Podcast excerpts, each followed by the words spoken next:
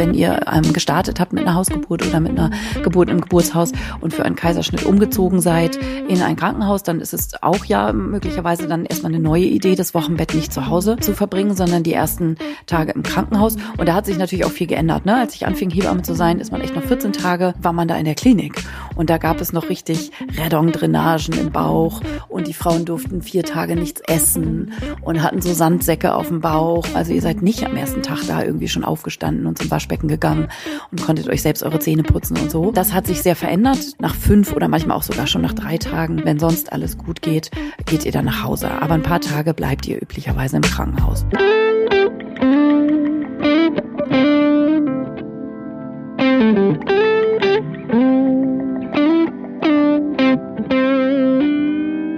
Hallo im Hebammsalon, der Podcast für deine Schwangerschaft und Babyzeit. Evidence-based und entertaining, Hebammen-Nähkästchen und Tacheles. leichte Muse und Deep Talk. Und wir sind Sissy Rasche und Karin Dannhauer.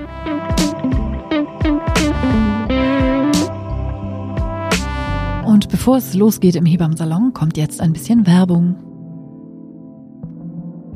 Heute ist unsere Werbung mit Veleda und da freuen wir uns natürlich sehr, weil Veleda uns seit vielen Monaten jetzt schon unterstützt und Teil des Hebammensalons ist, dass wir das hier machen können.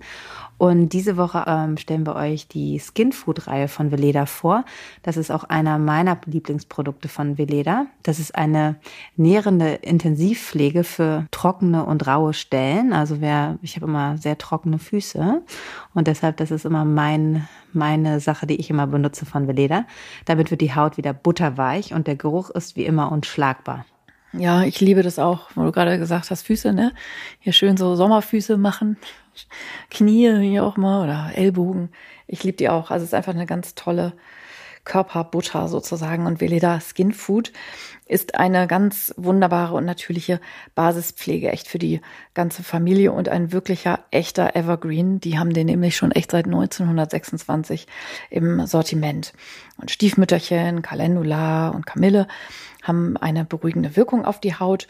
Und genau, für all die Körperzonen, die sie alle schon äh, angesprochen hat, ist sie super. Und es gibt auch ein, eine tolle Lipbutter ähm, aus der Reihe für zartweiche Kusslippen und ähm, intensive Soforthilfe bei ganz spröden Lippen.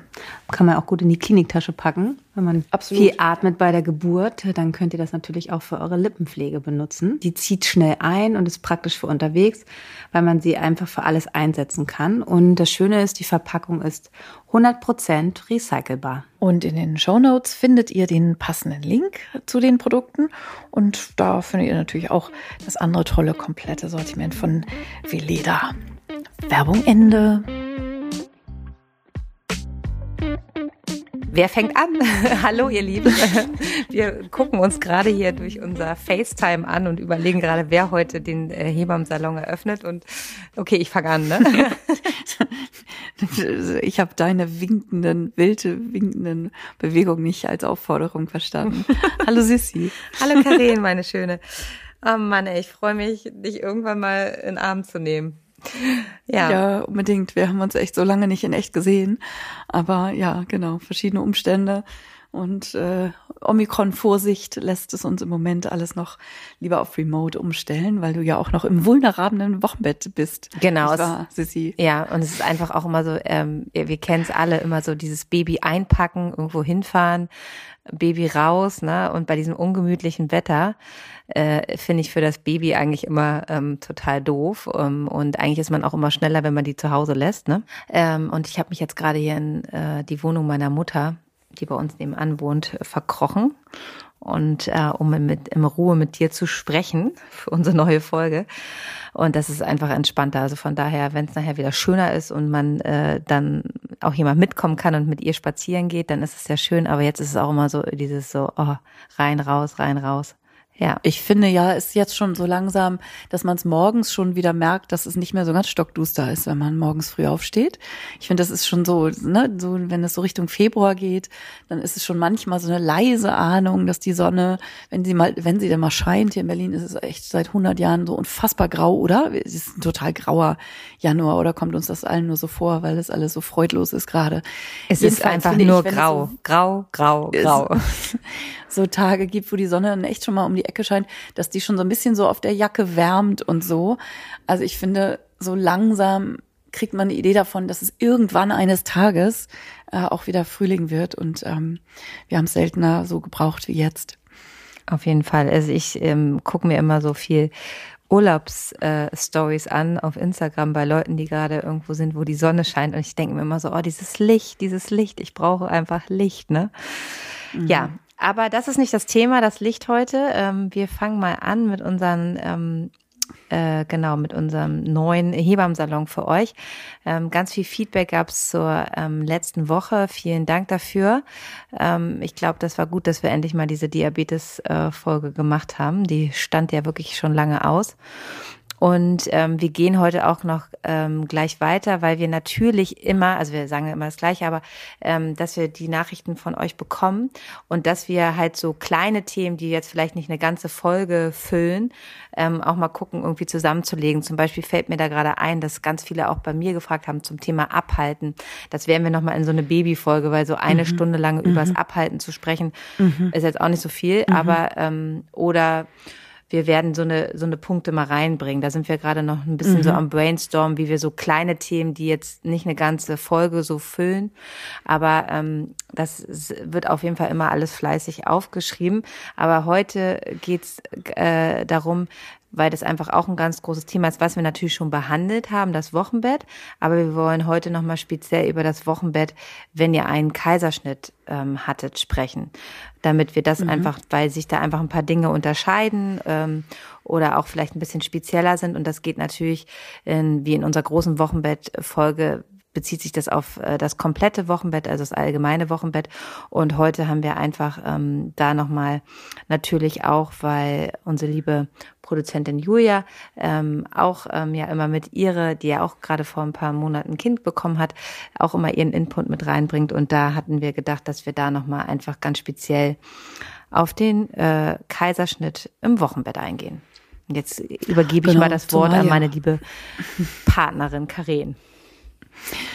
Ja, zumal ja auch ein Kaiserschnitt einfach äh, ne, eine oder eine Kaisergeburt. Ich finde das ja schön, dass sich dieses Wort auch langsam ähm, zumindest hineinfügt, so in den allgemeinen Sprachschatz, ähm, dass eine Kaisergeburt und Frauen, die eine solche erlebt haben, das sind ja immerhin 30 Prozent aller Frauen. Und oft haben sie natürlich so das Gefühl, so es reden immer alle über ihre vaginale Geburt und wie ist denn das jetzt eigentlich beim Kaiserschnitt? Und um diesem einfach auch nochmal so ein bisschen hier einen Platz einzuräumen, ähm, gibt es hier nochmal eine spezielle Folge dafür. Aber es sind auch natürlich für die Frauen, die vaginal geboren haben, sicher auch hier und da nochmal gute Tipps dabei, weil das Thema ähm, ja, Erholung und, und, und Recovern sozusagen von so einer ähm, Geburt ähm, hier auch noch mal mehr im Vordergrund steht. Es ist ja so, dass ihr gleichzeitig sowohl ein Kind geboren habt und eure eine Schwangerschaft hinter euch habt, aber auch noch zusätzlich eine wirklich große Bauch-OP hattet. Also ich glaube, das wird auch schnell ähm, so vergessen, ähm, weil also so, das ist wirklich eine große chirurgische Geschichte, so, so einen offenen Bauch und die Wunde, die dann heilen muss und die ganzen verschiedenen Bauchorgane, die ja auch zumindest irritiert worden sind ähm, während so einer OP und das macht sich natürlich auch bemerkbar und diese Form von Schonung und Ausruhen und Regeneration, das ist nach dem Kaiserschnitt im frühen Wochenbett eben besonders wichtig. Wie aber auch bei einer vaginalen Geburt. Wie auch bei einer vaginalen Geburt, genau, und so ein paar Besonderheiten. Also eine ist ja zum Beispiel, dass ihr üblicherweise auch länger im Krankenhaus bleibt. Ähm, also eine außerklinische Geburt mit einem Kaiserschnitt geht ja nicht sozusagen. Also wenn ihr ähm, gestartet habt mit einer Hausgeburt oder mit einer Geburt im Geburtshaus und für einen Kaiserschnitt umgezogen seid in ein Krankenhaus, dann ist es auch ja möglicherweise dann erstmal eine neue Idee, das Wochenbett nicht zu Hause zu verbringen, sondern die ersten Tage im Krankenhaus. Und da hat sich natürlich auch viel geändert. Ne? Als ich anfing, Hebamme zu sein, ist man echt noch 14 Tage war man da in der Klinik und da gab es noch richtig Redong-Drainagen im Bauch und die Frauen durften vier Tage nichts essen und hatten so Sandsäcke auf dem Bauch und waren ganz wenig mobilisiert nur. Also ihr seid nicht am ersten Tag da irgendwie schon aufgestanden und zum Waschbecken gegangen und konntet euch selbst eure Zähne putzen und so. Ähm, das hat sich sehr verändert, unter anderem durch auch andere OP-Techniken. Aber mittlerweile sind die Frauen nach einem Kaiserschnitt auch nach fünf oder manchmal auch sogar schon nach drei Tagen ähm, üblicherweise, wenn sonst sonst alles gut geht, geht ihr dann nach Hause. Aber ein paar Tage bleibt ihr üblicherweise im Krankenhaus, oder Sissi?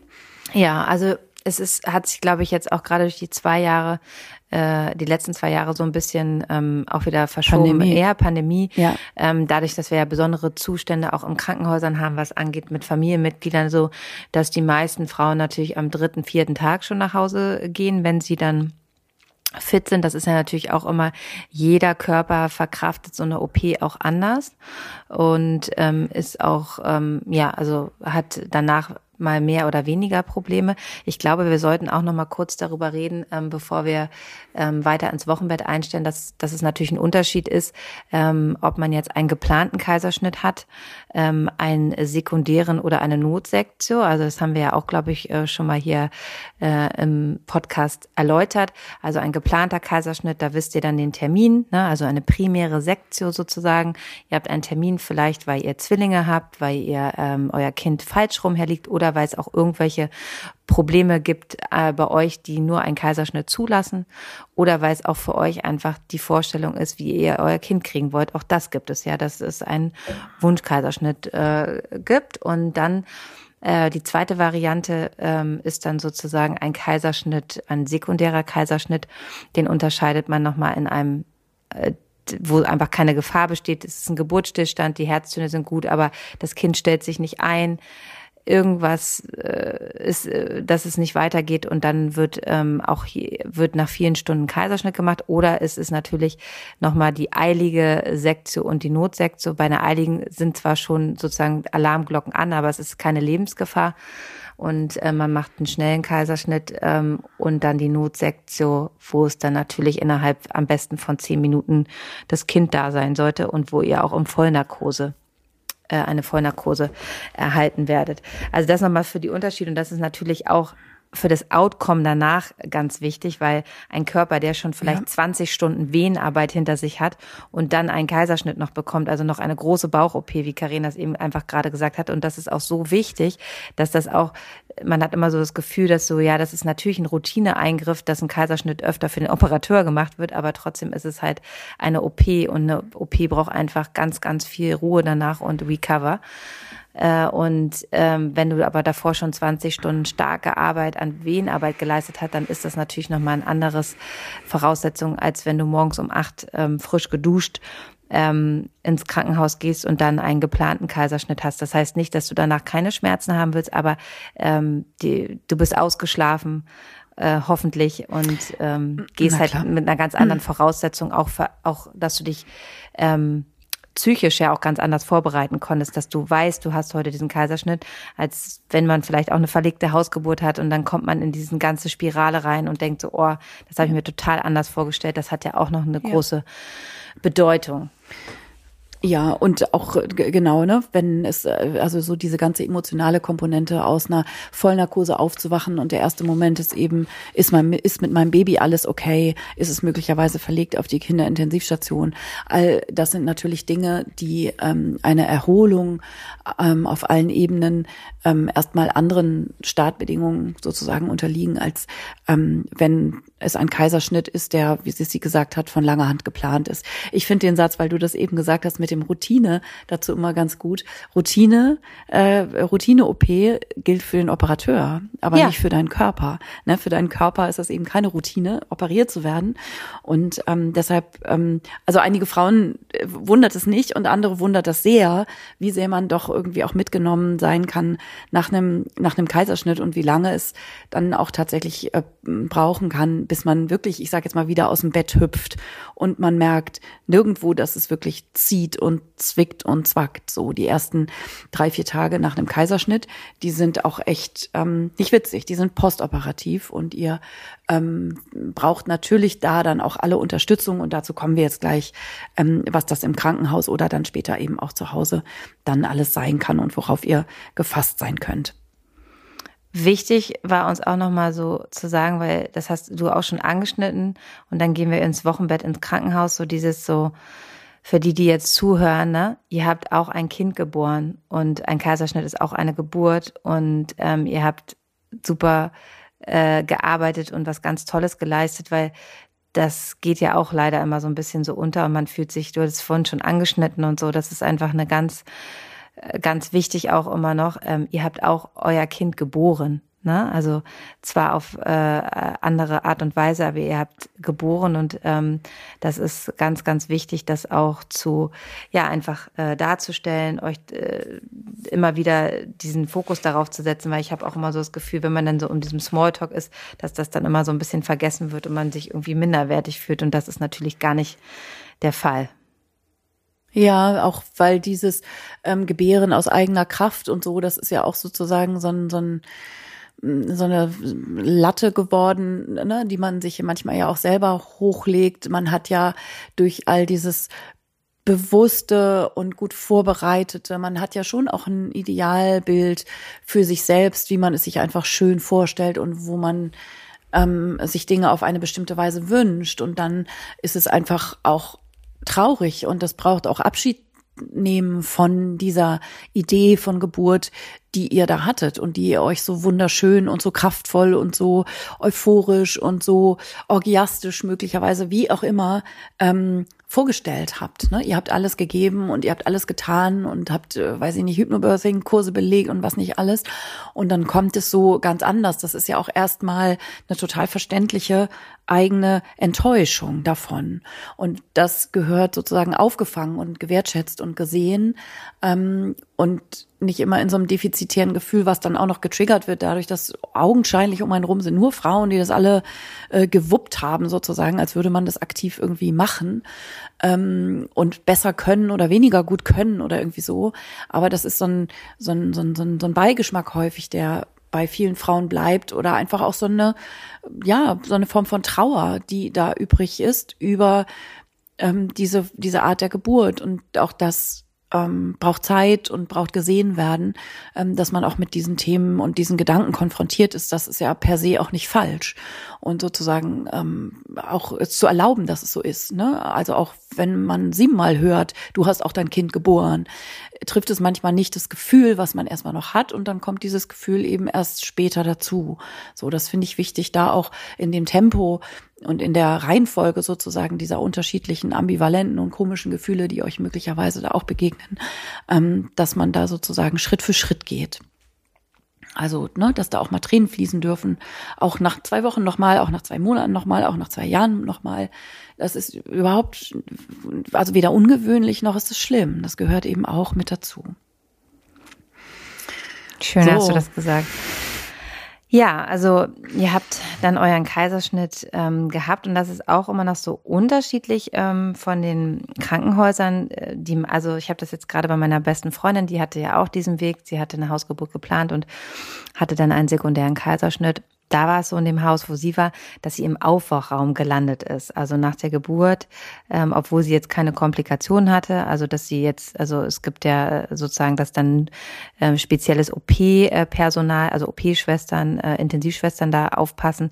Aber bei denen in dem Haus wird das so gehandhabt, dass nicht die Hebammen nach der Geburt beim Kaiserschnitt auf sie aufpassen, sondern die war in Aufwachraum und da war sie natürlich alleine auch mit dem Baby. Also dass nicht ihr Mann mit dabei sein konnte. Das fand, das war, ähm, wir haben da ganz viel, äh, also wir konnten Gott sei Dank telefonieren und waren im Kontakt, aber es war halt super schwierig, weil sie auch wenig Hilfestellung hatte. Also ich denke mal, in Berlin, soweit ich das weiß, ähm, äh, werden eigentlich alle Frauen äh, danach im Kreiser betreut. Das, es sei denn, es gibt Komplikationen bei der Ge Geburt, also bei dem Kaiserschnitt, dass ihr vielleicht viel Blut verliert oder ihr einfach ähm, eure Vitalwerte nicht stabil sind und dann braucht es halt vielleicht eine Überwachung. Dann kann das natürlich nicht äh, im Kreiser gewährleistet sein. Dann werden die Frauen auch verlegt auf die ähm, Intensivstation. Aber ansonsten, äh, wir gehen jetzt mal von einem, dass es euch und dem Baby gut geht nach der Geburt, nach dem Kaiserschnitt und dann findet äh, so drei Stunden ungefähr eine Überwachung im Kreiser statt. Das heißt, eure, mhm. euer Blutdruck wird kontrolliert, ähm, es wird ähm, die Blutung ähm, nach der Geburt, ähm, eure Narbe wird kontrolliert, dass es dann nicht auch noch, äh, dass es dann nicht nachgeblutet ist. Und natürlich wird das Bonding von euch und eurem Baby gefördert, so dass ihr euch dann in Ruhe kennenlernen könnt. Und das passiert in den ersten drei Stunden im Kreissaal normalerweise, wenn alles äh, ähm, mhm. Und da ist es natürlich dann halt auch wichtig, diesen, diesen, dieses Bonding halt einfach zu fördern. Das ist bei einer vaginalen Geburt genauso wichtig wie beim Kaiserschnitt, aber beim Kaiserschnitt natürlich auch nochmal noch mehr Fokus drauf, dass, äh, weil ihr ja kurz auch ein bisschen äh, getrennt wart. Das Kind war schon mal beim Kinderarzt. Das ist einfach, aber dann halt ganz wichtig, Haut an Haut und so lange wie möglich, damit dann sozusagen auch die ersten Stillversuche ähm, unterstützt werden und dass euer Kind zur Brust findet und ihr erstmal ankommen könnt. Und diese ganzen mhm. Untersuchungen, die die Hebamme dann macht, ähm, die kann, können auch gemacht werden, wenn das Baby auf euch drauflegt. Ne? Also euren Blutdruck zu kontrollieren, nach eurer Blutung zu gucken. Ähm, ihr werdet ähm, noch Infusionen bekommen. Das kann man alles äh, kontrollieren, ohne dass sozusagen das Baby von euch getrennt werden muss. Und euer Partner oder Partnerin kann dann auch die ganze Zeit, so dass ihr euch erstmal alle drei kennenlernen könnt, bei euch sein. Das ist so mhm. der beste Verlauf. Genau. So soll genau. es sein. Und die meisten von euch werden eine Lokalanästhesie bekommen haben, entweder eine PDA oder eine Spinalanästhesie. Sie hat eben schon gesagt, dass nur bei den ganz eiligen Notsektiones und also bei den echten Notsektiones, die eben dieses ganz schnelle, ähm, dramatische Handeln erfordern innerhalb von zehn Minuten, das sind echte Notsektiones, die werden üblicherweise in Vollnarkose gemacht. Zum Glück sind die ja eben sehr, sehr, sehr selten. Das heißt, die meisten von euch haben eine Lokalanästhesie, so dass ihr eben von vornherein ja wach seid, auch wach aus dem OP kommt und nicht erst noch sozusagen so eine Aufwachphase aus einer äh, Vollnarkose habt. Und wenn es euch dann nach drei Stunden gut geht ähm, und ihr ordentlich ausgiebig gekuschelt habt, vor allen Dingen, also das Bonding, was sie eben schon angesprochen hat, ist nach einem Kaiserschnitt natürlich genauso wichtig, dass ihr euch, äh, ne, dass ihr im Liegen das Baby anlegen könnt und nackt Hautkontakt habt und all das. Das geht nach einem Kaiserschnitt. Und heutzutage ist das auch überall üblich, das so genau zu machen. Ähm, natürlich genauso. Und dann werdet ihr meistens dann so etwa nach drei Stunden auf die Wochenbettstation verlegt, gemeinsam. Also Mama und Baby meistens so in einem Bett. Und dann werdet ihr ähm, auf die Station verlegt und verlebt dann dort die nächsten zwei, drei, vier, fünf Tage ähm, eures frühen Wochenbettes. Ah, ich habe noch eine Sache haben wir vergessen, Karin. Ihr, ihr habt natürlich ähm, einen Katheter gelegt bekommen. Ähm, ja, die ganzen nervigen Schläuche. Genau, genau. ihr habt, äh, ihr habt äh, halt ähm, Zugänge am, am Unterarm oder vielleicht in der Hand ne, für Infusionen, die euch während der OP äh, gegeben werden und auch Schmerz für, für nach der Geburt. Ähm, dann äh, die Blutdruckkontrolle in den ersten drei Stunden, das ist halt auch noch eine Schnur.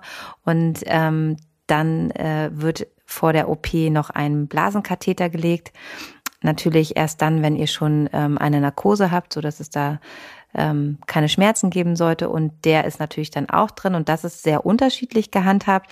Ähm, der Blasenkatheter bleibt auf jeden Fall ähm, die ersten Stunden drin ähm, also im Kreisheim müsst ihr nicht, damit ihr nicht aufstehen müsst und zur Toilette gehen äh, geht. Wenn ja, das ist, glaube ich, das glaube ich nochmal ganz Gutes zu erklären. Ne? Also so, hä, so ein Blasenkatheter, oh nein, kann der nicht gleich raus. Ihr kriegt ja während der OP und auch danach ordentlich Infusionen, um euren Kreislauf gut zu stabilisieren. Und die müssen ja alle wieder ausgepinkelt werden. Und da ihr mit einem frischen Kaiserschnitt eben nicht mal eben aus dem Bett hüpfen könnt, um pinkeln zu gehen und auf einer Bettpfanne zu pinkeln, ist einfach umständlich und für viele Frauen auch aus, also so, es gibt so eine innere Blockade sozusagen, dass man dann nicht gut pinkeln kann, so, so ein Psychoding, ähm, lässt man den Katheter einfach so meistens bis zum Abend oder sowas liegen, bis ihr dann das erste Mal mobilisiert seid und man sieht, aha, das Aufstehen mit Unterstützung natürlich, ähm, klappt langsam und allmählich, aber dann schon wieder ganz gut. Dann zieht man den Katheter aber vorher eben nicht. Erstmal habt ihr noch eine freie Schläuche an euch. ja, das ist halt, ne, wenn ihr jetzt morgens um acht, sagen wir mal, eure geplanten, wenn man einen geplanten Kaiserschnitt hat, dann ist es so mhm. meistens, dass man abends dann halt ja. aufsteht im Krankenhaus gemeinsam mit ähm, der äh, Wochenbettpflegerin, also Krankenschwester oder Hebamme, wer auch immer da arbeitet. Und ihr werdet dann mobilisiert und dann im besten Fall wird der Katheter dann schon ähm, gezogen. Wenn man aber merkt, dass man, dass es euch noch nicht gut geht und so, dann kann man den auf jeden Fall über Nacht noch, also da tut man sich auch keinen Gefallen. Aber natürlich will man den so schnell wie möglich loswerden, weil es natürlich auch immer eine Infektionsgefahr gibt beim Blasenkatheter. Und wenn ihr euch bewegen könnt, ist natürlich das, äh, dass ihr selber zur Toilette geht, erstmal auch Thromboseprophylaxe, ne? Ihr bewegt euch kurz und dann geht wieder zurück ins Bett. Ähm, und natürlich aber auch besser für die Blase. Wenn man aber jetzt irgendwie nachmittags einen ungeplanten Kaiserschnitt bekommen hat, dann wird man nicht morgen abends gleich aufstehen, dann, dann, dann wartet man. Also das ist eine super individuelle Entscheidung und auch vor allen Dingen, wie es halt den Frauen geht. Und ich hatte auch, Karen, wir hatten alle schon, dass halt auch mal zwei Tage oder wenn dann irgendwelche anderen Komplikationen, Klar. dann auch länger. Aber äh, im besten Fall, wenn wir jetzt von ganz normal, dass man ihn morgens hat man Kaiserschnitt, abends wird es halt rausgenommen oder spätestens am nächsten Morgen.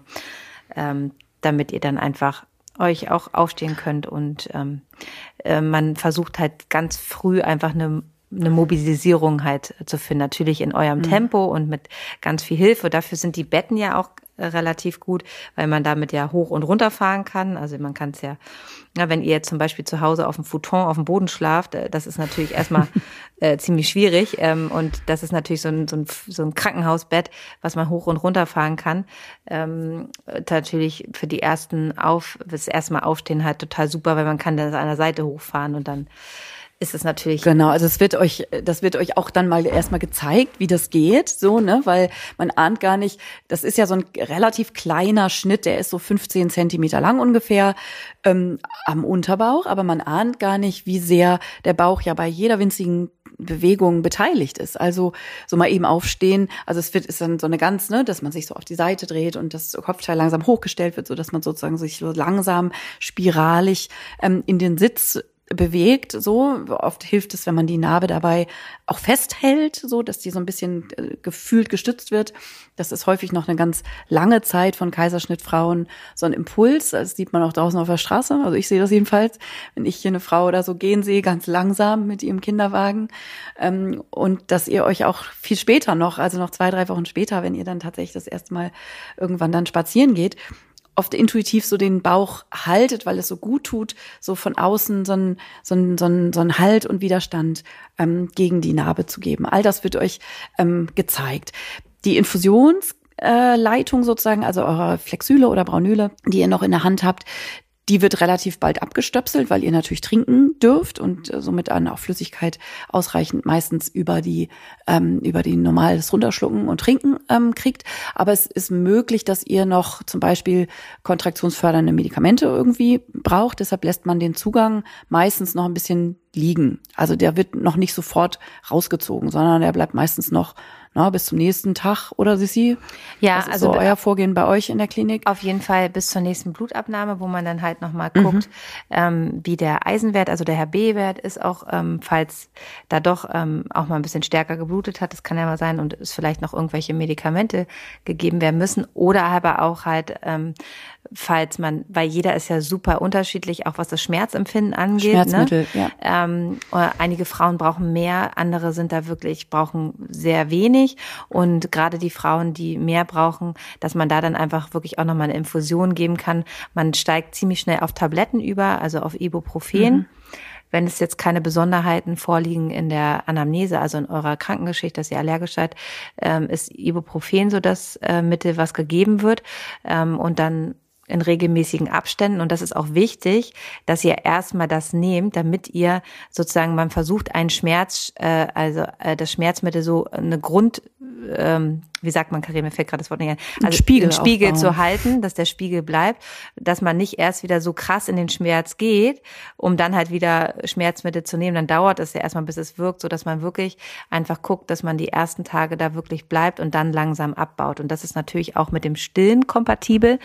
Und es gibt halt Frauen, die einfach mehr Schmerzen haben und dass man dann halt einfach nochmal eine Infusion, die natürlich schneller ins System geht als jetzt eine Tablette, um dann nochmal, weil das ist ganz, ganz wichtig, da kommt auch die Anästhesie, also die ähm, kommt auch auf die Station und wird euch immer nochmal fragen, einmal wie es euch nach der Narkose geht und halt auch nach dem Schmerz ähm, empfinden und dann halt auch zu gucken, dass ihr gut eingeschnellt sind, weil es geht ganz wichtig darum, also diese Schmerztherapie ist ja generell einfach eine ganz andere geworden, dass man halt wirklich guckt, dass man nicht in den Schmerz geht und dass die Frauen da gut ähm, eingestellt sind. Es äh, ist, denke ich, in jeden Häusern das Gleiche, dass ja die Anästhesie auf jeden Fall kommt und das ist ja so ein ganz äh, neues. Es gibt so richtig so ein Schmerzmanagement Manager, sozusagen. Ja. Ne? Das, das, ähm, das macht man heute so.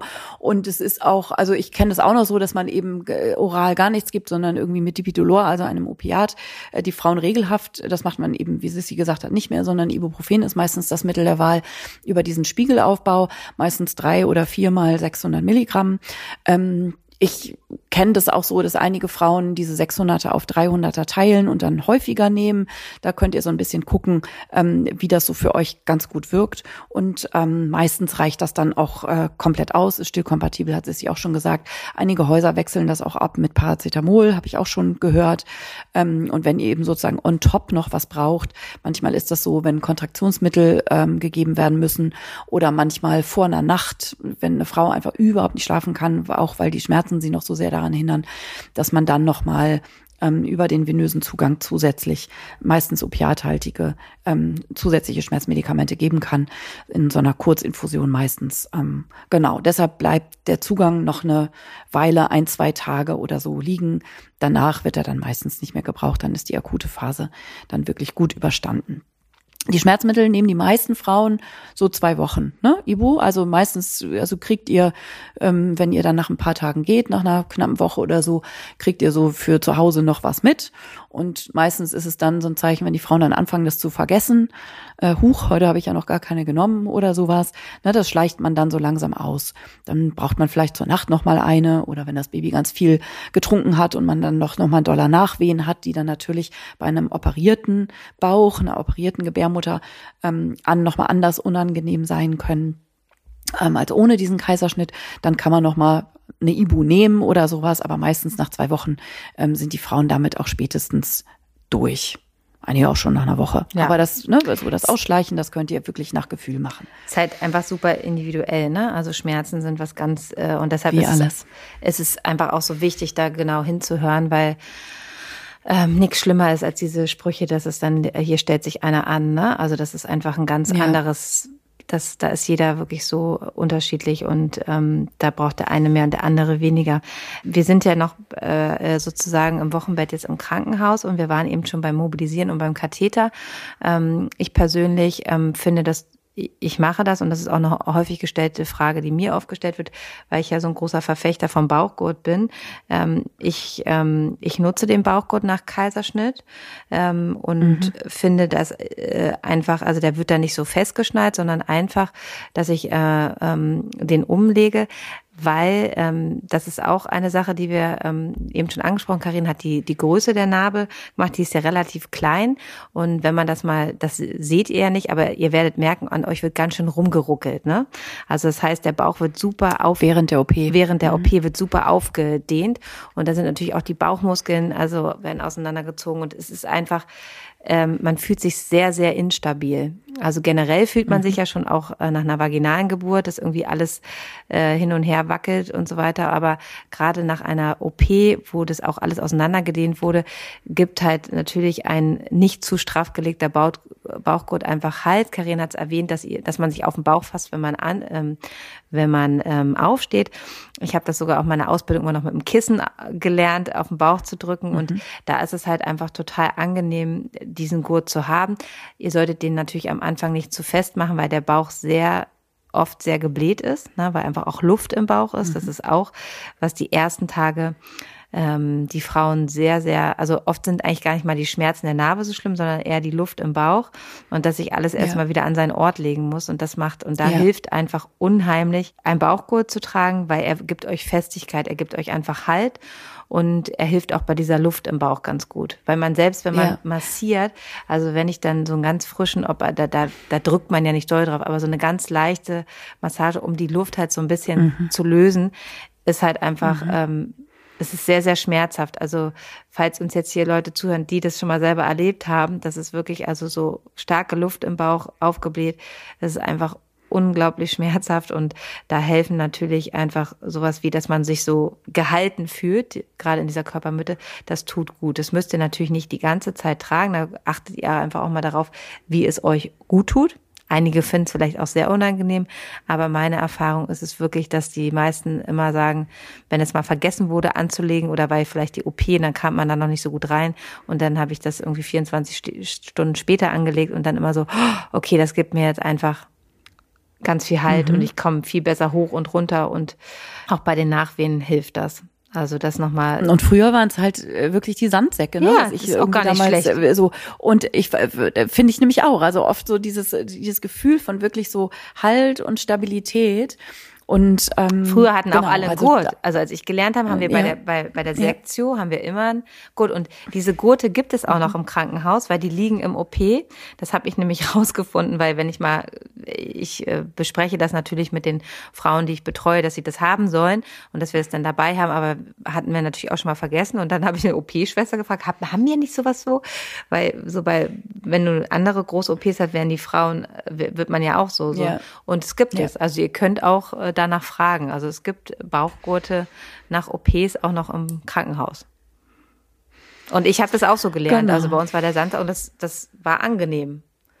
Mhm. So, dass man diese. Ja, muss man natürlich langsam und sanft drauflegen und ja. so ist klar. Und er wiegt jetzt auch nicht äh, fünf Kilo oder so. Also es ist einfach, kann man sich so vorstellen, wie so ein, naja, so, so, so, so wie so ein Cold Pack ungefähr mhm. mit mit so Vogelsand gefü äh, gefüllt. Habe ich auch schon Frauen, die sich das äh, selber gebastelt haben sozusagen, also die so Vogelsand gekauft haben im, im, im, im Laden und sich das in so ein kleines kleine Kissenhülle gefüllt haben und so. Also das müsst ihr jetzt nicht machen, aber ne, also also dieses was so Stabilität und Halt gibt, wird von den Frauen häufig einfach als sehr sehr angenehm empfunden und da denkt man vorher tendenziell ja überhaupt nicht drüber nach. Ganz wichtiger Punkt, glaube ich, ist für die ersten Tage, also nehmen wir an, ihr seid, ähm, also im Schnitt ist man so vier Tage im Krankenhaus. Ich glaube, das ist einfach eine, eine gute Zahl. Also am vierten Tag gehen die meisten nach Hause, vierter, fünfter Tag. Wenn es jetzt früher ist, durch diese besondere Situation, die wir die letzten zwei Jahre haben, halt dritter Tag, aber eigentlich ähm, ist so vier Tag, vier Tage auf jeden Fall äh, so der Durchschnitt. Ähm, was natürlich super ist und was ja jetzt Gott sei Dank ähm, auch wieder in den meisten Häusern erlaubt ist, wenn ihr euren Partner oder eure Partnerin mitbringen könnt für das Wochenbett auf in der Klinik, weil ihr werdet einfach, ne, also es ist auch schon gut, wenn man das, wenn man keinen Kaiserschnitt hat, aber natürlich nach einer OP nochmal, äh, nochmal wirklich eine große Hilfe, weil wir wissen um die, die Personalsituation, auch auf den ähm, Wochenbettstationen. Ähm, ihr müsst klingeln und das ist, nimmt euch auch gar keiner übel und äh, jeder ist bedacht, aber man muss halt öfter mal warten, weil ähm, wenn die, wenn die auf der Station gerade fünf frische Kaiserschnitte haben, dann rennen die natürlich auch hin und her und äh, deshalb war das natürlich auch für die ähm, für das Personal, was auf der Wochenbettstation gearbeitet hat, einfach furchtbar, als wir diese Situation hatten, keinen Besuch zu haben und wo noch nicht mal mehr äh, die Partner mit reinkamen für Familienzimmer. Also weil das ist ja für das Personal auf der Wochenbettstation eine unheimlich große Hilfe, wenn euer Partner oder Partnerin oder eine Betreuungsperson, die ihr für eure Geburt ausgesucht habt, dabei ist, weil die natürlich, und wenn es das Wasser anreichen ist, wenn es das Frühstück wegbringen und was weiß ich, das Baby wickeln, ne? Das ist natürlich, deshalb solltet ihr gucken, wenn es möglich äh, ist, auf jeden Fall ähm, das in Anspruch zu nehmen und man versucht das auch immer möglich zu machen, weil gerade Frauen, die einen Kaiserschnitt hatten, brauchen halt einfach auch noch mehr Betreuung, so dass ihr dann diese drei Tage einfach gemeinsam dort verbringen solltet. Ähm, das wäre natürlich wünschenswert und ganz toll. Genau. Und je nachdem, wie das nach äh, Corona-Lage gerade geht oder nicht, aber ne, unser Podcast ist ja zeitlos und auch in Zeiten von Nicht-Corona ist ein Familienzimmer auf jeden Fall ähm, immer eine ganz gute Idee. Ähm, Sollte das aus irgendeinem Grund nicht passieren, ne? weil das ist auch so eine ganz offene Fra Frage gewesen, ähm, und ihr da und äh, ihr einfach, es ist äh, aus irgendeinem Grund nur ein, ein Bett frei und ihr bleibt dann da, dann habt keine Hemmung. Ne? Es, ähm, ihr könnt klingeln und das ist nun mal so, ihr müsst vielleicht warten oder wenn euch nicht gehört wird, dann klingelt ihr nochmal. Das macht ja keiner mit Absicht, wenn ihr äh, nicht alleine aufstehen könnt und so, weil viele Frauen, habe ich auch mal das Gefühl, trauen sich dann nicht und wollen nicht nerven und nicht stören. Ähm, das ne, also es ist natürlich immer gut, wenn man die, die Fragen hat, vielleicht, äh, ihr schreibt euch einen Zettel, dass ihr nicht wegen, wegen irgendwelchen Fragen, sondern dass ihr wirklich dann auch vielleicht sammelt, ne? Also wenn es jetzt nicht gerade Hilfe ist beim Aufstehen, dann müsst ihr natürlich immer klingen, dass man jetzt nicht ruft, ähm, ach, können wir nachher nochmal das und das besprechen, sondern dass man sich, ne, also man, dass man sich einfach so ein paar Fragen auch aufschreibt. Aber ähm, natürlich ähm, ist das, weiß das Personal das und dass ihr Hilfe braucht und das ist auch okay. Na klar, es ist für viele von euch ja einfach auch eine total ungewohnte Situation ähm, das und häufig auch das erste Mal im Leben, dass man sich so total komplett hilflos fühlt. Also ihr kommt dann ja noch nicht mal, also in den ersten ein, zwei, drei Tagen, in denen ihr nicht alleine aufstehen könnt, dann könnt ihr ja noch nicht mal das Licht ausmachen oder euch ist der Löffel runtergefallen oder irgendwie sowas ähm, auf dem Fußboden oder das Baby weint und ihr kriegt es alleine. Also selbst in diesen kleinen Beistellbettchen, die im Krankenhaus sind, kriegt ihr das Baby nicht alleine aus dem Bett rausgehoben und so. Das kann man sich alles überhaupt nicht vorstellen. Und dann äh, ist das wirklich so das erste Mal, dass man total selber konsterniert ist und irgendwie denkt so, oh krass, ich kann doch nicht schon wieder klingeln, ich, ich kann ja gar nichts. Ja, so ist das. Ihr könnt gar nichts und alle wissen das. Und ähm, das ist die Aufgabe natürlich und das ist auch, wie sie eben schon gesagt hat, da dreht, äh, verdreht keiner irgendwie genervt die Augen, wenn ihr schon wieder klingelt, weil ihr eben Hilfe beim Anlegen braucht oder Hilfe beim Aufstehen oder bei diesen ganz alltäglichen, banalen oder scheinbar banalen Dingen, die eben äh, dann schon noch eine Herausforderung sind in den allerersten Tagen. Also es ist nicht peinlich und es ist nicht blöd und alle machen das und genauso, genauso gehört das. Ein wichtiger Punkt, den wir hier noch haben und der ist auch häufig ähm, Thema ist die Milchbildung nach einem Kaiserschnitt, ähm, weil die nämlich häufig ein bisschen länger dauert, bis die so richtig in Gang kommt.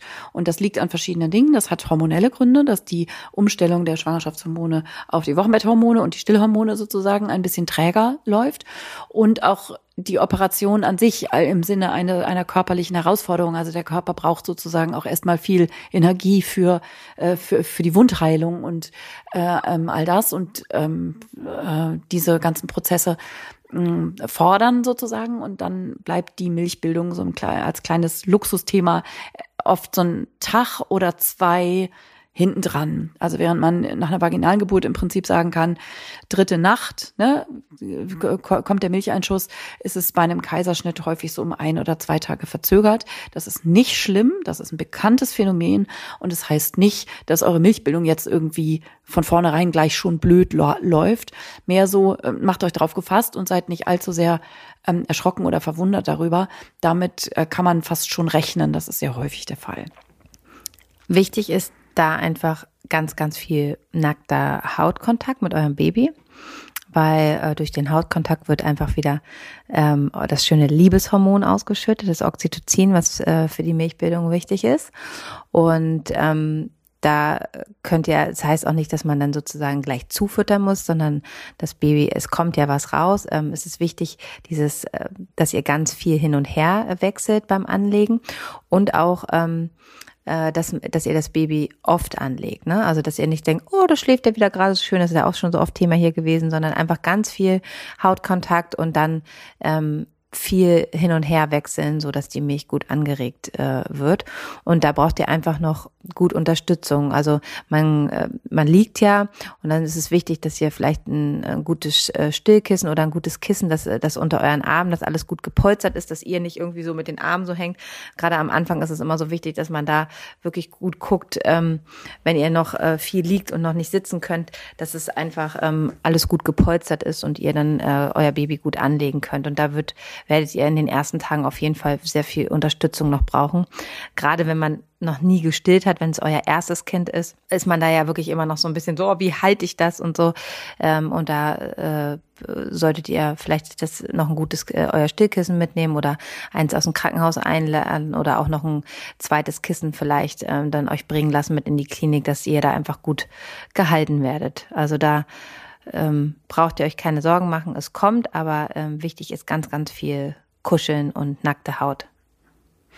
Und gerade wenn euer Baby nicht bei euch sein kann, weil es möglicherweise noch auf die Kinderstation verlegt worden ist oder so, ist eben auch frühzeitige Stillunterstützung so wichtig, ne? dass wenn das nicht möglich ist, dass ihr euer Kind so häufig, wie es sinnvoll wäre, nämlich alle zwei bis drei Stunden tatsächlich anzulegen, dass auch die Unterstützung durch eine Milchpumpe nicht allzu lange auf sich warten lassen sollte, sagen wir mal so. Ne? Wenn ihr einen Kaiserschnitt hattet und dann eben ja auch häufig nicht so lange bei eurem Kind sein könnte auf der Kinderintensivstation, weil ihr noch nicht so lange auf so einem Klappstuhl daneben sitzen könnt oder weil es vielleicht ähm, nicht möglich ist, dass ihr mit dem Bett dorthin gefahren werdet oder sowas.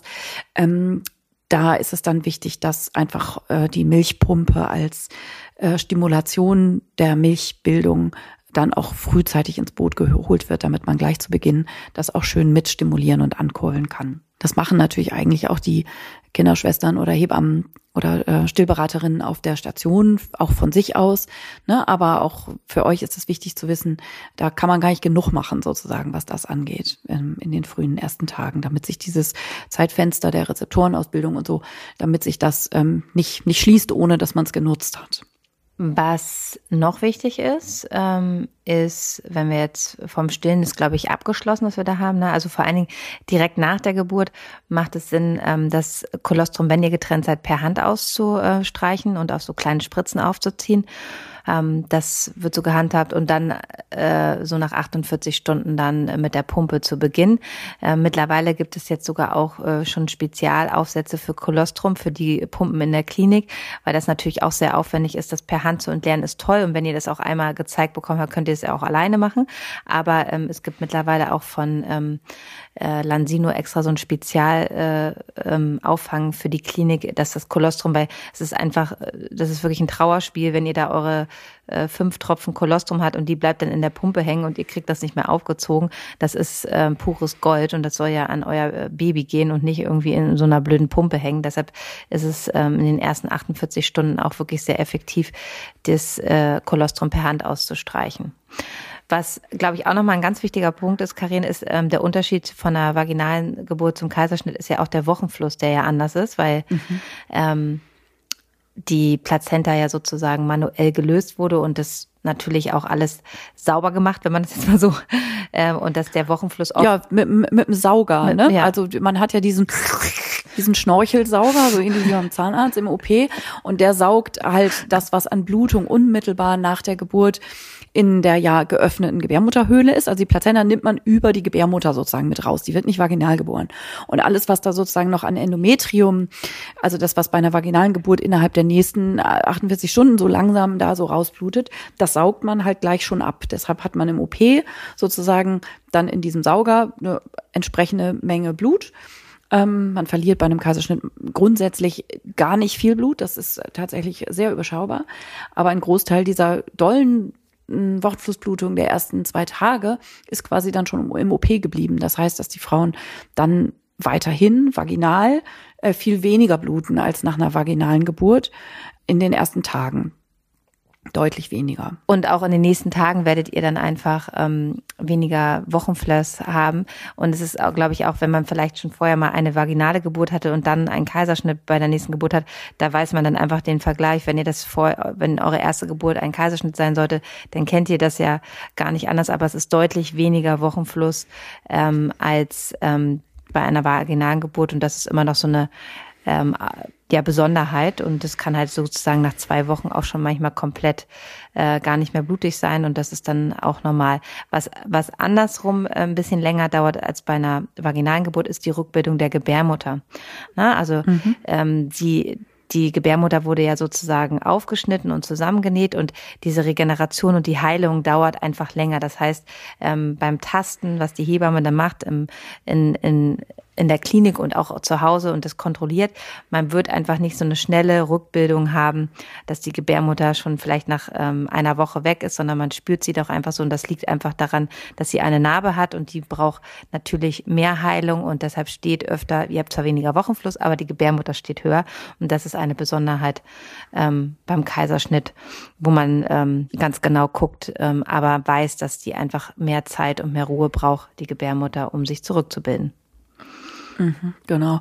Und häufig werden wir dann natürlich auch danach gefragt, wie ist denn das dann, wie geht denn das dann zu Hause weiter und wie ist denn das mit der Schonung und wann kann ich denn auch mal wieder rausgehen und so. Also es ist ja immer unser Reden und wir müssen die Frauen da ja, egal wie sie geboren haben, tendenziell immer gerne eher bremsen. Ähm, und meistens ist es so, wenn ihr dann da am vierten, fünften Tag nach Hause kommt, dass schon der Weg von der Klinik nach Hause an diesem Tag euch fix und fertig macht. Ne? Je nachdem, wo ihr dann wohnt, wenn ihr dann noch den dritten Stock hochstiefeln müsst und so, dann seid ihr wirklich erstmal platt und dann merkt ihr auch die Narbe wieder mehr und dann merkt ihr den Bauch insgesamt wieder mehr und euer Körper ist dann natürlich auch sehr gut darin, euch eure Grenzen sozusagen von zu viel ähm, dann zu zeigen. Und wichtig ist es dann eben auch darauf zu hören. Ne? Und das gilt für die ganzen nächsten Wochen, die da kommen. Also eine Frau, die einen Kaiserschnitt hat, geht tendenziell vor dem 14. Tag überhaupt nicht raus um das mal so klar zu sagen. Oder was hast du, Sissi? Ja, klaro. Also ich habe, äh, ich bin ja so Also ja, für dich ist das natürlich selbstverständlich. Ich wollte das nur noch mal bestärkt wissen, weil wenn eine Hebamme sowas erzählt, dann denken die Frauen immer, ey, was habe ich denn für eine strenge Hebamme? Aber wir beide, Sissi und ich, sind uns einig und die ganzen vielen Kolleginnen da draußen, die uns ja auch immer äh, zuhören, schöne Grüße an der Stelle mal an euch alle da draußen, ähm, werden jetzt begeistert in ihrem Autoradio zustimmen und sagen, yes, endlich sagt's mal jemand. Ja, und es ist ja wirklich auch einfach kein Spruch und es muss einfach immer wieder gesagt werden, weil ich habe das Gefühl, es wird einfach wenig. Genau, die Mehrgebärenden, die wissen das immer ein bisschen noch mehr zu schätzen als die Erstgebärenden, die haben das schon einmal durchgemacht und verstehen dann, glaube ich, beim zweiten, dritten Mal, ja, okay, wir verstehen es jetzt. Ähm, und ich muss auch ganz ehrlich sagen, und da wirst du mir auch zustimmen, man sieht auch ganz schnell, wenn eine Kaiserschnittnaht zu viel ähm, ja. Bewegung bekommen hat, ähm, zu, äh, wenn die Frau sich zu viel schon wieder zugemut, äh, es kann nicht, also es ist oft dann angeschwollen, ne? Also man merkt mhm. es sofort, wenn da zu viel keine Ruhe ist, kein Wochenbett gemacht wird. Ja. Und genau. ähm, man kriegt so diese Röllchen, diese ja. Öde, so diese ödematösen Röllchen, ne? Das ist diese Naht, so die ist relativ straff und da drüber und da drunter bildet sich dann so eine kleine Ödemwulst, wo ich dann so, wo Sissi und ich dann sofort sehen, mhm, hast du wenig gelegen, ne? Das ist immer so sozusagen der, der Cheat-Faktor. Da sieht man sofort an der Narbe. Ja, und jetzt, ähm, wo wir genau. bei der genau. Narbe sind, ne, also es wird ja so vernäht, ähm, dass es selbst aus äh, selbst auflösende Fäden sind und jedes Gewebe verträgt das halt, halt auch anders. Ne? Also es gibt halt Frauen, da sieht man gar nichts. Ähm, die Enden, die werden dann einfach abgeschnitten. Das wird entweder schon im Krankenhaus gemacht oder das macht die Hebamme zu Hause, die Knoten, ähm, weil die stören dann einfach. Ne? Der Rest in, in der Hautnaht, das, das, ähm, das löst sich auf. Aber das ist ja wirklich wie auch bei allen Sachen. Es gibt Frauen, die dieses, dieses Nahtmaterial total gut vertragen, aber dann andere wiederum nicht. Und dann gibt's halt immer kleine Stellen, ähm, wo es sich vielleicht dann auch mal so ein bisschen entzündet oder wo jetzt auch, es wurde ja vorher rasiert oder wenn nicht rasiert, dass, dass da natürlich natürlich auch Schamhaare, die ja sehr sehr hart sind, dass sich das dann auch äh, ähm, äh, einfach vielleicht auch mal ein Haar eingewachsen ist und dann bildet sich da so wie ein bisschen im Eiter und dann wird es wund. Da muss man halt auch so ein bisschen gucken, dass ihr vielleicht auch immer ähm, vorsichtig mit so einem Waschlappen, sage ich immer so, der jetzt äh, vielleicht nicht im Trockner war, sondern ein bisschen, dass man vorsichtig rüber, dass die Schamhaare, die dann ja wieder nachwachsen, ähm, da einfach, dass die äh, durch die Haut durchkommen. Ne? Das ist ja manchmal oft so, ja. ne? wenn so leicht wie so beim Bad ne, wenn da so leicht Haut drüber ist und dann kringelt sich da unter. Ähm, ja. Darauf äh, sollte man achten. Aber ansonsten braucht die Naht eigentlich erstmal gar keine Pflege. Also ist da jetzt nichts drauf muss das weder desinfiziert werden, also ihr duscht ganz normal, aber wie gesagt, ihr könnt mit einem leichten Wasch, mit einem Waschlappen so rübergehen, dass, dass die Schamhaare gut äh, durchwachsen kann und sich da halt kein Schamhaar entzündet. Aber ansonsten sind da keine Entzündungszeichen. Ähm, das wird ja eure Hebamme kontrollieren. Ist da nichts, muss da nichts mitgemacht werden. Die muss nicht desinfiziert werden. Ähm, wenn sie dann nachher abgeheilt ist, ähm, also kein, manchmal ist so ein bisschen Schorf drauf, kann man sie einölen. Das tut sehr gut, einfach auch sich wieder mit seinem Finde ich auch. Körper ja. in Verbindung ja. zu setzen. Das kann man auch mit dem, mit dem Öl machen, was ihr noch aus der Schwangerschaft. Ansonsten eignet sich Johanniskrautöl sehr gut, weil das einfach ähm, sehr regenerierend wirkt. Und aber ähm, ansonsten braucht es keine Pflege. Alles, was was, äh, was sich entzündet und speziell ist, ist jetzt auch nichts für den Podcast. Also, mhm. ne, also find, bin ich jetzt, also da, ne, es gibt so viel. Na klar, wenn jetzt, ne, mit Sicherheit kriegen wir jetzt wieder Zuschrift, meine Kaiserschnittnarbe war entzündet, was soll ich denn noch Tolles alles machen? Alles Hebammeaufgabe. Ne, da fragt ihr schön eure Hebammen oder geht zu eurem Gynäkologen, wenn ihr keine Hebamme habt. Ähm, genau, ich finde, bei diesem ganzen Narbepflegen, das, was du eben ja auch schon angesprochen hast, so dieses sich trauen, da wieder anzufassen. Mhm. Also es ist ja so ein ganz vulnerabler Bereich, auch emotional. Ihr habt da ja euer Kind durchgeboren und häufig trauen Frauen sich da noch nicht mal hinzugucken oder anzufassen. Und da finde ich das zum Beispiel, ne, wenn ihr das erste Mal duscht oder so, also auch da sich gar nicht so zu trauen, da so zu waschen. Also es ist alles zu, ne, es ist alles vernäht, da geht auch nichts wieder auf.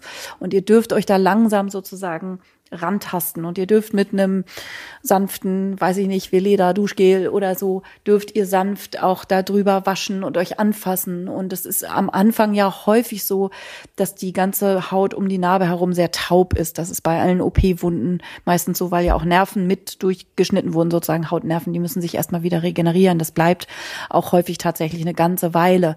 Aber dieses langsam sich daran tasten oder auch einfach mal auch über den Klamotten von mir aus erstmal eine Hand da so drauflegen und eine warme Hand da mal zu spüren und mal zu spüren, was manchmal auch emotional damit noch verbunden ist. Also ich habe das ganz oft, dass wenn ich irgendwie den, die Gebärmutter taste und dann mit der Frau gemeinsam so mal so ein bisschen erforsche, was fühlt sich wie an und was ist okay und was ist noch irgendwie doof und so, ähm, einfach mal eine Hand dahin zu legen und zu spüren. Und äh, ganz viele Frauen weinen dann zum Beispiel, fangen dann an zu weinen, weil da einfach so viel Emotion auch noch so drin sitzt im Gewebe. Und auch das finde ich wichtig so, ne, das geht nicht darum, kriege ich eine schicke Bikini-Naht mal wieder oder irgendwie so. Das kann man später, kann man da von mir aus irgendwelche Narbengels und so äh, drauf tun. Aber auf diesen ganz unterschiedlichen Ebenen sich dem zu nähern, dass so eine Narbe erstmal wieder mit Leben und mit Zugehörigkeit gefüllt wird. Das ist auch so ein wichtiger Aspekt, ähm, der hier auch für uns so ganz wichtig in diesen Podcast hineingehört. So viele Frauen haben da noch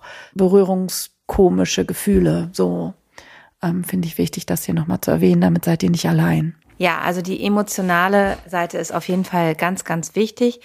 Und ähm, das ist auch manchmal so, dass, dass es einfach auch, wenn ihr jetzt vielleicht gerade zuhört und euer Kaiserschnitt ist Monate her und das jetzt nochmal aufkommt, das Thema. Also wir haben das ja immer wieder gesagt, ne, Geburt ist einfach, manchmal nimmt man das ja direkt nach der Geburt auch alles gar nicht so wahr und hat erst Monate später einfach erst die Worte dafür und kann da richtig drüber sprechen. Also ähm, das ist auf jeden Fall eine Sache, die ganz ernst genommen werden muss. Was mir jetzt aber gerade noch zur Pflege uns beiden noch ähm, eingefallen ist, ist ähm, klar, also diese ganzen speziellen Sachen, die es natürlich bei Kaiserschnittnarben gibt, äh, wie dass eine Stelle aufgeht oder dass es einfach, ähm, dass das Nahtmaterial nicht gut vertragen wird. Das ist, wie gesagt, das ist, können wir euch im Podcast jetzt nicht. Da gibt es natürlich viele tolle Sachen, die man machen kann, aber was jeder machen kann und was jeder Narbe auch hilft, um halt einfach ähm, zu heilen, ist, dass wir, das haben wir auch schon öfter mal vorgestellt und äh, wovon wir große Fans sind, ist, ähm, dass es den Softlaser-Verleih gibt. Ähm, den haben wir, glaube ich, auch schon öfter verlinkt. Wir sollten es heute nochmal tun. Ich schreibe es sofort auf den könnt ihr euch ausleihen. Vielleicht hat ja auch eure Hebamme, immer mehr Hebammen haben mittlerweile einen Laser und nutzen diesen auch. Ähm, damit kann man natürlich äh, die Sektionat, ähm, die Wundheilung ähm, fördern, also dass die Wunde einfach noch besser heilt. Und vor allen Dingen hilft es oft auch bei Narbenentstörungen, also wenn man wirklich auch mit der, Probla äh, mit der Narbe Probleme hat. Das könnt ihr also sozusagen auch noch gut machen, wenn eure Narbe drei Monate alt ist und ihr jetzt hört, ihr jetzt gerade zu und denkt, so, hm, ja, irgendwie zieht und zwackst da immer noch so, dann könnt ihr euch diesen Softlaser ausleihen und dann könnt ihr das natürlich auch öfter machen, ne? weil eure Hebamme ist natürlich auch am Anfang, klar ist sie am Anfang regelmäßig da, aber dann werden die Abstände ja größer und wenn ihr euch so ein Gerät ausleiht für, sagen wir mal, zwei Wochen, dann könnt ihr das jeden Tag machen und das hilft sehr, sehr vielen Frauen und ähm, fördert einfach unheimlich. Ähm, ihr könnt euch das so ein bisschen vorstellen, als wenn man so Red Bull in das Gewebe gibt. Die Zellen arbeiten dann einfach viel schneller und regenerieren sich. Das ist wirklich eine ganz tolle Sache und da sind wir große Fans von. Also ich benutze meinen auch echt bei so täglichen Alltags äh, kleinen Verletzungen oder so, ne? Alles. Oder wenn die Kinder mal was haben oder als meine Tochter ihre Weisheitszahn-OP hatte oder sowas, ne? Also hier wird auch alles ähm, sofort gelasert und es ist mega. Ich hatte nie gedacht, dass das irgendwie so hilfreich ist. Also wenn ihr eine frische ähm, äh, Kaiserschnittwunde habt, äh, lohnt sich das auf jeden Fall. Und zu Hause, wie sie eben gesagt hat, kann man das dann eben auch selber, also es sind extra für Laienanwendungen irgendwie medizinische Laser, so, aber die ihr bedenkenlos mit einer ähm, tollen Schulung, die ihr auch irgendwie quasi dazu kriegt, ähm, die ihr selber anwenden könnt. Und das ist für die Wundheilung schon echt top, finde ich tausendmal besser, als da irgendeine Salbe drauf zu schmieren. Eine weitere Sache wäre noch, ähm, weil das auch immer oft, weil es auch, äh, weil es oft erst nach vier Monaten auftritt, dass man da noch Beschwerden hat, ist ähm, dass man zur Osteopathie geht. Auch hier hilft es wieder sehr gut, gerade Narben ähm, zu behandeln, weil auch gerade natürlich auch manchmal es zu Verklebung im Bauch kommt oder ähm, dass da ja. einfach nochmal eben Experten drau draufschauen zu lassen, äh, ist auch immer eine total gute Idee. Und ich habe ähm, neulich eine Frau getroffen, da war das zwei Jahre her und die hatte immer noch Probleme und war jetzt nochmal bei einem ähm, anderen Spezialisten, also der auch einfach sich auf Narben spezialisiert hat und sie sagt, das ist ein Unterschied wie Tag und Nacht. Ne? Und man denkt immer so, hm, das macht doch gar nichts, so kleine Bewegungen, aber es hat ihr einfach mhm. unglaublich äh, gut geholfen. Ja, total. Man unterschätzt ja auch, wie viel äh, Zug so eine Narbe auf das umgrenzende Gewebe ausübt ne? und wie da dann die benachbarten Muskeln und bis zum Zwerchfell und was nicht alles irgendwie da einfach mit unter Spannung gerät und was ähm, Osteopathen ähm, da einfach auch total kompetent lösen können. Ich staune da auch immer wieder. Also es ist auf jeden Fall gut auf verschiedenen Ebenen, wenn ihr mit eurer Narbe Probleme habt, da nochmal drauf zu gucken. Und auch wenn sie so heilt, die Narbe, dann ähm, juckt mhm. es ja oft auch und zieht. Und ähm, oft ist es auch so die eine Seite, wo ähm, der Operateur oder die Operateurin ähm, die Knoten festgezogen hat. Also da, wo der Knoten ist, dass da halt mehr Druck drauf ist. Also das ist auch, äh, kann auch immer ja. sein. Also die Seite, die, äh, wo das Ende des Knoten ist, also innerlich, ne, innerlich äh, der Knoten, äh, da kann es auch einfach immer mehr ziehen und zwacken. Also das ist schon auch beim Heilungsprozess normal. Ja, also habt Geduld da mit eurer Narbe, ne? So auch, ähm, wenn man also so auch das Kosmetische, ne, wenn man so guckt, wie sieht die so aus. Also eine Narbe ist am Anfang einfach richtig rot, so, ne, bis die einfach so dann langsam erst blasser wird. Das dauert über ein Jahr, bis die dann so hell wird. Es ist auch wichtig, die in der Zeit vor UV-Licht zu schützen. Also wenn ihr dann irgendwie in den nächsten Sommerurlaub aufbrecht oder sowas guckt, dass ihr auf so eine Narbe, die noch jünger ist als ein Jahr, wirklich am besten natürlich Stoff drauf macht, also äh, Bekleidung, aber ähm, sonst eben auch gut mit Sonnenschutz. Ähm, äh, damit die Pigmentierung sozusagen in der Narbe da nicht ähm, irritiert wird. Das ist auch immer nochmal wichtig. Ja, und Karin, ich glaube, wichtig ist auch nochmal, ähm, was viel äh, Frage gestellt wird, auch ähm, gerade das fängt ja auch ganz schnell an, dass die Babys einfach viel getragen werden wollen. Ne? Mhm. Ja, genau. Wann darf man das? Wann darf man das? Ähm, was generelles Heben angeht, ne? Ähm, das ist natürlich auch nochmal ein groß, also einfach Tragen und äh, Gewichte und so. Und da ist natürlich, äh, es wäre natürlich wünschenswert, wenn ihr sozusagen die ersten zwei bis vier Wochen da ganz wenig Belastung äh, ähm, draufbringt auf eure Narbe und auch das Tragen im Tuch ähm, wir haben ja das vorhin schon mal beschrieben, dass wir immer mehr, äh, ganz schnell sehen, wenn so eine Narbe sehr ödematös und einfach geschwollen ist, wenn viel bewegt wurde und natürlich auch, wenn so Druck durch ein Tuch, was ja da drüber sitzt, sozusagen der ähm, das Tuch oder auch der, äh, der Gurt von einer Babytrage, dass das natürlich für die ähm, ersten zwei, drei Wochen auf jeden Fall nicht so ideal ist und das natürlich immer toller ist, wenn jemand anders das ähm, äh, Baby trägt. Mm, lässt sich natürlich manchmal auch nicht vermeiden, aber ähm, äh, es auch, kommt auch immer auf die Narbe an. Das, da ist ja auch wieder jeder unterschiedlich, aber ich würde auf jeden Fall, sagst du doch auch, ne? Also das sind so die. Absolut. Ja, natürlich. Also, ne, so dieses Gefühl, wann kann man, ähm, also so die, ne, dieser Druck erstens und auch dieses Gewicht, mm, und auch da ne, ist euer Gefühl ein guter Ratgeber, wenn ihr irgendwie das Gefühl habt, mm, das ist noch nicht so gut oder nach einem kurzen Spaziergang mit Baby. Also man tastet sich da ja auch langsam ran. Ne? Man trägt das Baby erstmal in der Wohnung, vielleicht eine halbe Stunde, irgendwie nach zwei, drei Wochen und guckt mal, wie das so geht. Aber für Spaziergänge draußen ähm, ist es natürlich dann auch total okay, wenn ähm, euer Partner oder eure Partnerin das Baby dann ähm, äh, für längere Strecken trägt und so, dass ihr euch wirklich dafür auch Zeit nehmt und nicht zu früh zu viel Belastung auf die Naht, Naht gebt. Genau. So, und wie sieht das mit der Rückbildung aus? Ne? Bauch, Beine, Po, irgendwann will man seine, seine, Jeans passen. Wie genau, wie ist das, wie ist das mit der Rückbildung? Ihr merkt äh, wahrscheinlich schon an der Art und Weise, wie wir das hier äh, formulieren. Auch da sei zurückhaltend. Ne? Ihr braucht einfach erstens noch länger Zeit und zweitens auch eine gezielte und eine spezielle Einbeziehung der Situation, dass ihr eben einen Kaiserschnitt hattet. Ne? Sowas wie so eine Rektusdiastase, also dass die Bauchmuskeln einfach weiter auseinandergewichen sind bei einem Kaiserschnitt, ist häufiger. Ähm, ja. Sissi, du wolltest Genau, das wollte ich, wollte ich einfach sagen, weil das ist wirklich mir, ähm, fällt mir immer mehr auf, dass natürlich, es gibt so, es ist ja auch einfach schwierig, das von gut und schlecht zu unterscheiden. Es gibt so super viele Programme, ähm, auch natürlich online jetzt und das, der Rückbildungskurs und das ist es einfach schwierig.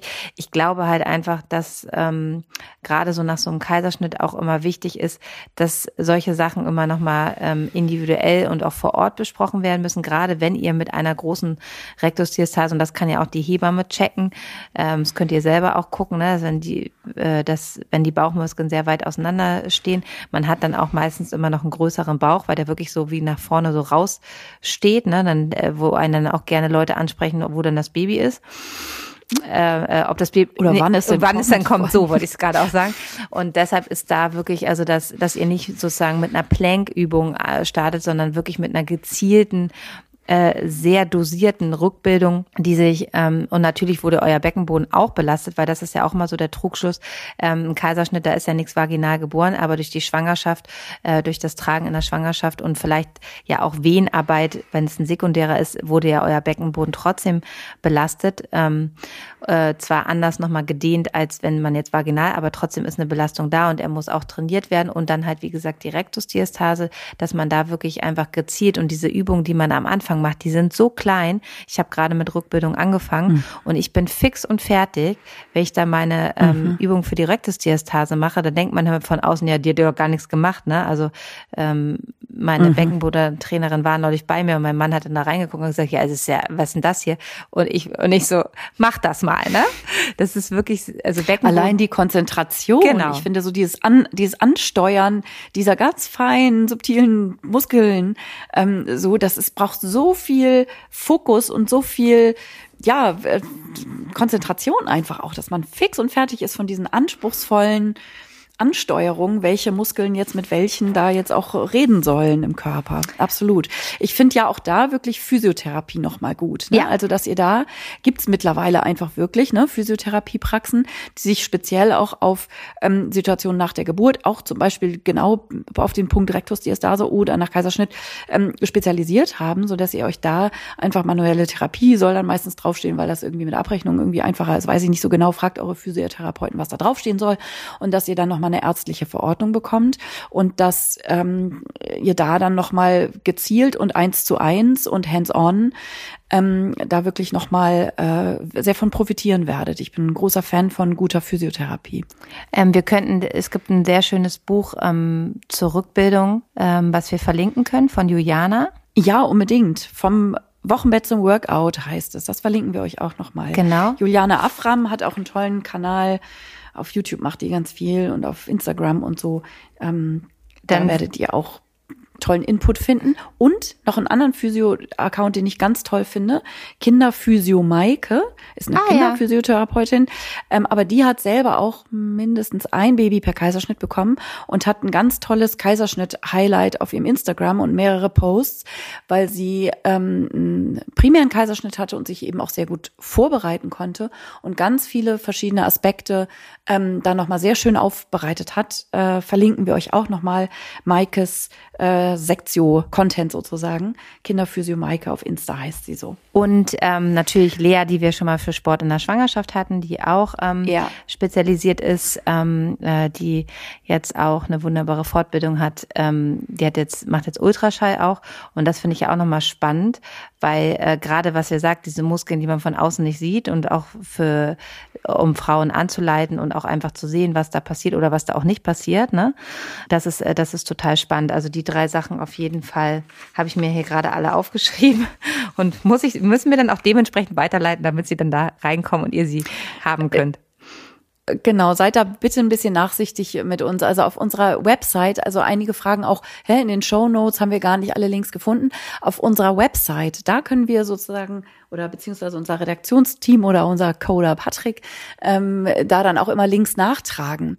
Und da das über die Weihnachtspause und Sissis Wochenbett so ein bisschen brachgelegen hat, ähm, bitten wir euch tatsächlich, wenn ihr konkrete Sachen vermisst, dass ihr uns das einfach schreibt an hallo@hebamsalon.de und die Website dazu, die lautet hebamsalon.de. Da gibt es auch eine Volltextsuche. Da könnt ihr zum Beispiel Softlaser oder Kaiserschnitt oder Beckenboden oder was auch immer eingeben und findet da auch dann die Folgen, in denen wir äh, darüber dann nochmal sprechen.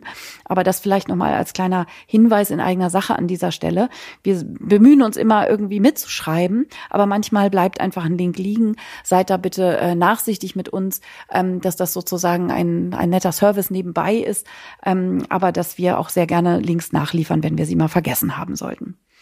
Ähm, hast du noch Punkte auf deiner Liste? Nö, ich glaube, wir haben wirklich jetzt viel besprochen. Ähm, wir freuen uns wieder auf eure Geschichten und auf eure Tipps dazu, ähm, die wir dann auch immer gerne nochmal aufnehmen. Wenn ihr euch noch was gefehlt hat oder eine Frage habt, können wir das in den Beginn der nächsten Folge, äh, der nächsten äh, beiden Folgen nochmal reinbringen. Aber uns oder was euer Lebensretter war in dieser Kaiserschnittzeit, das finde ich ja auch immer schön, ne? dass dann so von euch ja auch oft ganz tolle Tipps kommen, was euch besonders gut geholfen hat oder sowas. Ähm, auch sowas ähm, erwähnen wir dann gerne nochmal ähm, in der Folge, wenn unsere Redakteurinnen uns das zusammenfassen. Ja. Super. Sissi, dann wünschen wir uns gegenseitig eine schöne Woche. Ne? Eine schöne Woche, meine Liebe. Ich gehe jetzt stillen. Genau. Mein Baby wartet, hat äh, gut mitgemacht. Ähm, und vielen Dank fürs Zuhören. Wir wünschen euch äh, eine wirklich gute Woche und äh, sehen uns nächste Woche wieder im Hebammsalon. Genau. Bleibt gesund, passt gut auf euch auf. auf. Bis bald. Bis bald. Tschüss, Tschüss. ihr Lieben. Das war der Hebammsalon mit Sissi und Karin. Produktion, Redaktion Julia Knörnschild.